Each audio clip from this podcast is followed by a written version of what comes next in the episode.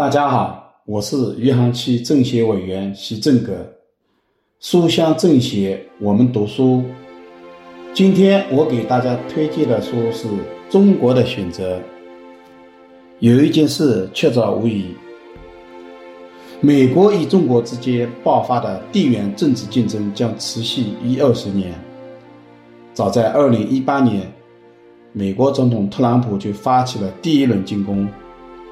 但竞争将会比他的执政时间延续更久。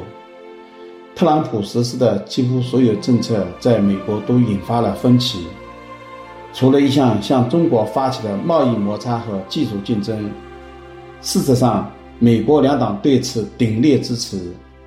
在美国政体中，正弥漫着一种强烈的共识：中国对美国构成了威胁。美国参谋长联席会议主席。伊斯夫邓夫的将军曾表示，到二零二五年，中国有可能对我们国家构成最大的威胁。美国在二零一八年版国防战略报告的概要中声称，中国和俄罗斯是修正主义大国，正寻求塑造一个符合其模式的世界，从而可以对其他国家的经济、外交和安全决策指手画脚。美国联邦调查局局长。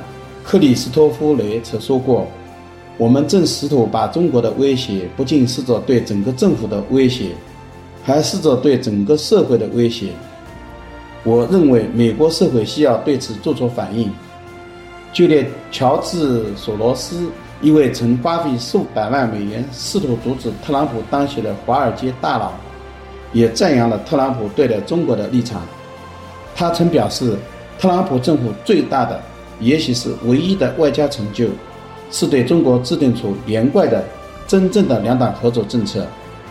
他还补充说，特朗普政府宣布中国为其战略对手是正确的。